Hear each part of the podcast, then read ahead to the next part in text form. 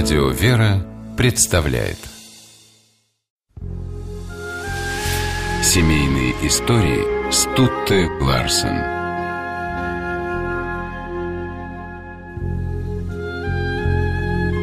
Когда Агния Барто написала свое знаменитое «Наша Таня громко плачет, уронила в речку мячик», сразу родилась легенда о том, что стихотворение посвящено дочери Агнии Львовны, Тане.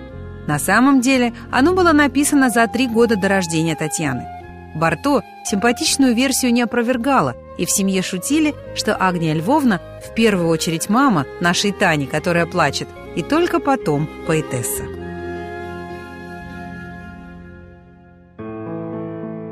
В этой шутке была изрядная доля правды. Семья, муж и двое детей стали для Барто стержнем жизни. Профессиональная деятельность отнимала у писательницы много времени, но дома она всегда стояла, что называется, у руля и создала в нем теплую, уютную атмосферу, похожую на ту, в которой выросла сама. Агния родилась в дружной верующей московской семье, которая поощряла ее творчество с первых же написанных в детстве строк. В санатории Словати стоят белые кровати. Предаваться воспоминаниям о детстве, проведенном в обеспеченном семействе, Агния Львовна себе не позволяла. В 30-е годы прошлого века за такое происхождение можно было угодить в лагеря. Приходилось много работать. Карьера поэтессы быстро шла в гору. Росла и семья. Сначала родился сын Гарик, потом дочь Таня. Матерью Агния Львовна была удивительной, готовой ради детей на отчаянные поступки. Деятельная сила ее любви однажды спасла жизнь годовалой Тане – Семья тогда снимала дачу. Таня заболела, да так, что доктор разводил руками и не в силах был ничего сделать. Говорила Агне Львовне, еще родите. Тогда Барто пригласила другого врача. Тот выписал лекарство, достать которое можно было только в Москве. Дело было лютой зимой, ночью, когда транспорт уже не работал, но Агния Львовна собралась в город и привезла лекарство, которое спасло Таню.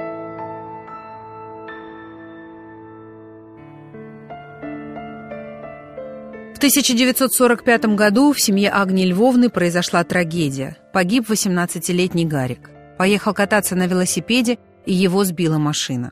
Оправиться от горя Барто так и не смогла. Ее стал мучить постоянный страх за близких. Агнии Львовне всегда нужно было знать, где находятся дочь и муж. Она хотела быть уверенной, что с ними все в порядке. А потому на семейном совете было решено всегда и всем жить под одной крышей, родителям, детям, будущим внукам и правнукам. После смерти сына всю свою материнскую любовь Агния Львовна направила на Таню. О творчестве, впрочем, писательница не забыла. Наоборот, она удвоила нагрузку. Татьяна Андреевна вспоминала, что как-то шла с мамой по улице и задала какой-то вопрос. Барто ответила «Подожди, я пишу». Дочь, еще не понимавшая, что поэт – это не профессия, а образ жизни, удивилась. Как же ты пишешь, когда гуляешь?»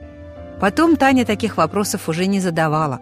Просто вместе с отцом, ученым-энергетиком Андреем Щегляевым, старалась оградить маму от всего, что могло бы отвлечь ее от творчества. Домашние понимали, Барто работает всегда, и не позволяли ей заниматься мелочами быта. Агния Львовна действительно была занята до предела. Она вела передачу на радио, снималась на телевидении, но тем не менее главой дома считалась именно она. Все делалось только с ее ведома, и на невнимание со стороны мамы дочь не жаловалась. Таня, в свою очередь, старалась не огорчать маму. Училась хорошо, замечаний не получала. Родителей даже в школу за все 10 лет учебы не вызывали ни разу. Кстати, на родительские собрания Барто ходить не любила. Не потому, что ее не интересовали дела дочери.